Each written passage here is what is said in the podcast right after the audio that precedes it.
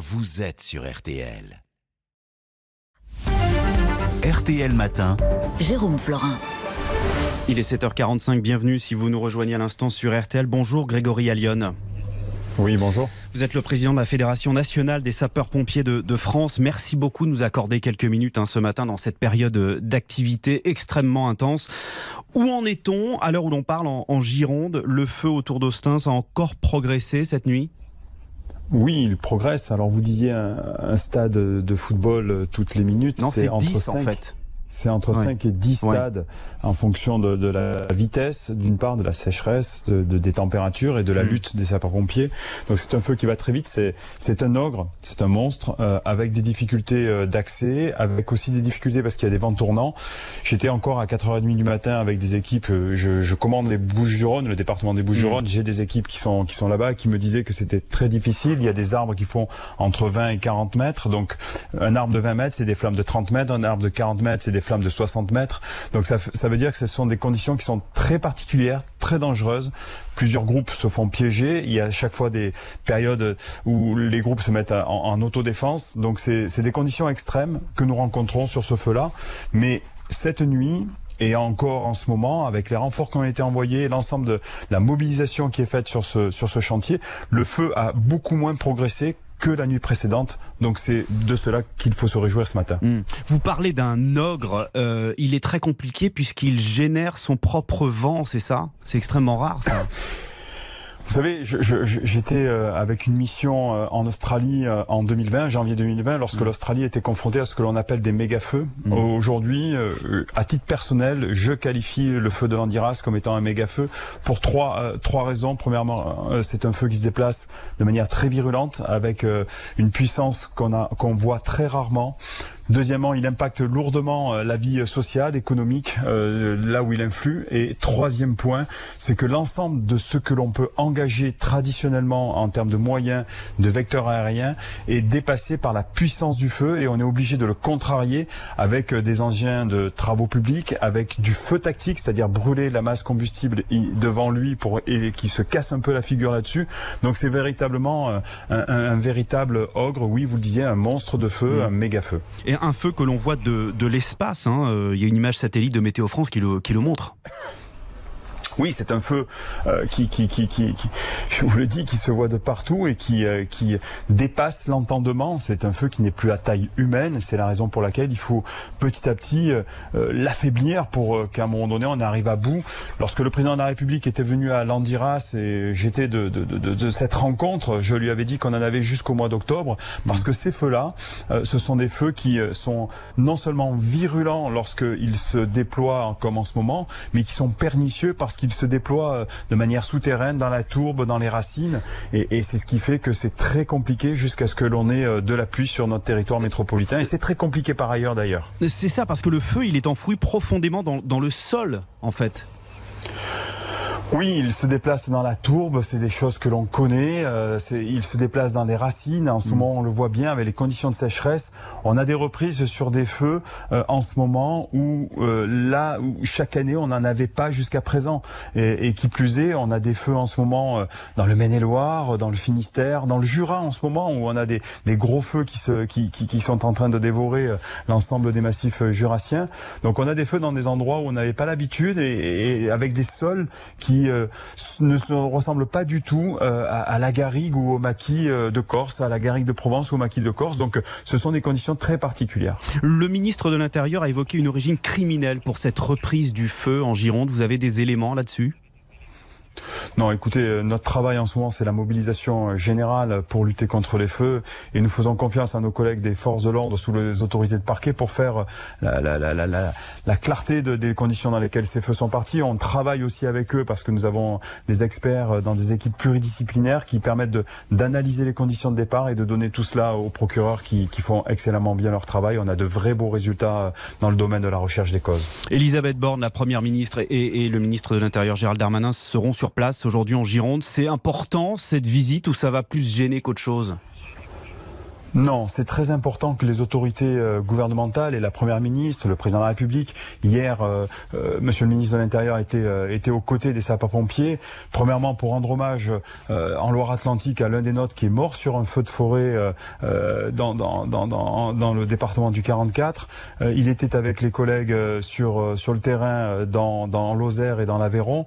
Oui, c'est important pour deux raisons. Premièrement, c'est important de dire merci au maire, merci à l'ensemble des bénévoles parce qu'il y a des bénévoles, il y a, les habitants, il y a, les sapeurs-pompiers, mais il y a toutes les forces euh, qui sont mises en commun pour euh, lutter et accompagner le soutien des forces qui luttent. Ça, hmm. c'est le premier point. Et puis, deuxième point, c'est aussi euh, la prise en main de la, de la gestion de cette crise. Et depuis le début, on sent le gouvernement à la manœuvre. Et hier, ce qui était important, c'est l'appel à la mobilisation générale qui a été fait par Gérald Darmanin pour permettre de mettre toutes les ressources pour tenir dans le temps et aussi assurer notre propre sécurité par rapport à la fatigue. Oui, appeler les, employeurs à libérer les, sapeurs-pompiers euh, volontaires. Cet appel, est-ce qu'il a été entendu? Il a en tout cas été relayé par le président de, la CPME, la Confédération des, petites et moyennes entreprises. On se réjouit ce matin de cet appel à la mobilisation générale. On se réjouit aussi euh, de la citoyenneté de nos chefs d'entreprise, de la citoyenneté de nos euh, présidents d'institutions publiques. Il y a des présidents de régions qui ont déjà réagi, des présidents de départements. Il y a des euh, patrons qui réagissent. On entend des Carrefour, d'autres qui GRDF qui ne l'a pas communiqué, mais qui depuis au moins un mois libère ses sapeurs-pompiers volontaires. Donc oui, il y a un vrai effort citoyen de la part du monde de l'entreprise, sachant que le monde de l'entreprise peut contacter les services départementaux d'incendie parce qu'il y a des leviers réglementaires, il y a des leviers euh, législatifs qui existent pour euh, de manière conventionnée la disponibilité du pompier volontaire avec aussi un mécénat euh, sapeur-pompier qui existe, c'est-à-dire que l'entreprise peut bénéficier d'une remise d'impôt, d'une déduction d'impôt lorsqu'elle mm. met euh, le sapeur-pompier volontaire au bénéfice de la nation. Donc il y a un vrai élan de solidarité et qui plus est, depuis la loi euh, que l'on appelle Matras du 26 novembre 2021, une loi voulue par le président de la République, l'entreprise bénéficie de ce que l'on appelle le label employeur qui mm. permet le mécénat d'entreprise d'une part, on vient de le dire, mais aussi de, de concourir sur les marchés publics avec la notion de la responsabilité sociétale de l'entreprise. Donc le volontariat est un vrai effort de la nation et du monde de l'entreprise. Grégory Allion, président de la Fédération nationale des sapeurs-pompiers de France, est-ce que vous avez d'une part assez d'essence? Parce que notre reporter sur place tout à l'heure nous disait que deux camions euh, pompiers euh, n'avaient pas pu euh, avancer davantage puisqu'il manquait d'essence je, je, je crois que il ne faut pas, euh, on va pas faire le parallèle entre des forces euh, qui à mon nez se développaient euh, en Ukraine et qui manquaient de carburant. On n'en est pas là. L'essentiel, c'est que effectivement, les camions de pompiers consomment beaucoup de gasoil. C'est pas de l'essence, c'est du gasoil. Et lorsque l'on a euh, des stations à proximité, on s'approvisionne dans ces stations essence pour les alimenter. Et parfois, nos capacités ben, assèchent très très vite les capacités d'une station qui a l'habitude d'abonder pour euh, une population euh, qui n'a rien à voir avec la consommation que l'on fait. Mais je vous rassure, euh, le carburant arrive dans les heures qui suivent et c'est peut-être que des incidents techniques qui, qui ont été relevés par votre collaborateur. Et une autre question, est-ce que vous avez assez d'eau? De réserve d'eau un vrai sujet. Oui, l'eau est un vrai sujet parce qu'aujourd'hui, euh, nous tirons euh, ce que l'on appelle sur la réserve des communes qui alimentent leurs habitants. Toute la réserve incendie euh, d'eau pour lutter contre les incendies est faite sur de l'eau potable. Et nous avons des stratégies, je dirais, des doctrines opérationnelles qui permettent d'aller chercher ce que l'on appelle l'eau brute. Et typiquement en Gironde, ils bénéficient bien heureusement d'eau brute, c'est-à-dire de l'eau stockée dans des lacs. Mhm. Il y a beaucoup d'étendues euh, d'eau euh, dans, dans, ces landes de Gascogne. Il y a eu des et on met en aspiration on, met en aspiration euh, des camions pour permettre d'alimenter d'autres camions. Parce que quand nous tirons euh, de l'eau potable sur euh, une commune, très très vite, comme la station essence, nous tirons et nous asséchons les capacités d'une petite hmm. commune de 5 à 10 000 habitants. En quelques heures, nous arrivons à assécher un réservoir d'eau potable. Donc de plus en plus, nous nous établissons à tirer de l'eau brute pour permettre justement de ne pas assécher les réservoirs d'eau potable. Grégory Allion, quel est le moral des pompiers sur le terrain? Parce qu'en Gironde, il y en a, il y en a beaucoup qui ne sont même pas rentrés chez eux, je crois, depuis le premier incendie en juillet. Vous savez, les sapeurs-pompiers, euh, il leur faut pas grand-chose. Euh, il faut simplement euh, bah, des visites telles que ça se passe en ce moment, de la considération. Hmm. Il en faut régulièrement pour motiver les troupes. C'est de la considération qu'il faut. Il faut aussi assurer euh, la pérennité dans le temps, c'est-à-dire euh, ce qui a été fait hier de dire on en appelle à la mobilisation générale, c'est-à-dire que tout un pays doit soutenir l'action des sapeurs-pompiers. C'est un, c'est un vrai point positif. Il faut du repos et le fait de la mobilisation générale va nous permettre de tenir dans le temps et de reposer parce que le plus important c'est le repos. Typiquement, j'étais en contact ce matin avec des personnels que je commande dans les Bouches-du-Rhône qui ont attaqué toute la nuit le feu euh, sur Landiras, sur Ostens et, qui me disaient bon ben là on va se mettre au repos jusqu'à 13 heures en espérant qu'on puisse se reposer quelques heures et après cet après-midi on réinterviendra. Donc c'est ce repos qui est essentiel, même si c'est 4-5 heures, c'est des cycles qui nous permettent euh, justement de réalimenter euh, le dispositif opérationnel et de réattaquer le feu. Donc de la considération, de la mobilisation générale pour tenir dans le temps et, pour assurer notre sécurité et du repos assuré et de la vigilance de l'ensemble des cadres. Vous avez eu des renforts étrangers?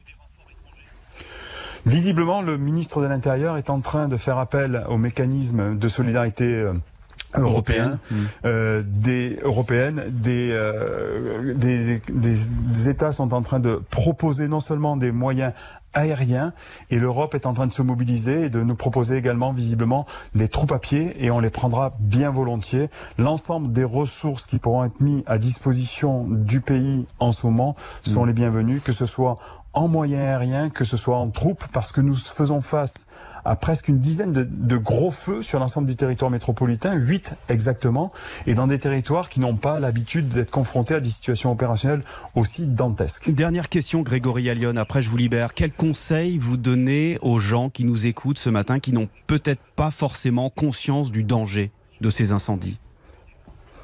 Je les en supplie je les en supplie d'avoir une attitude citoyenne dans tous les massifs forestiers. Les, forêts en ce moment sont de véritables poudrières.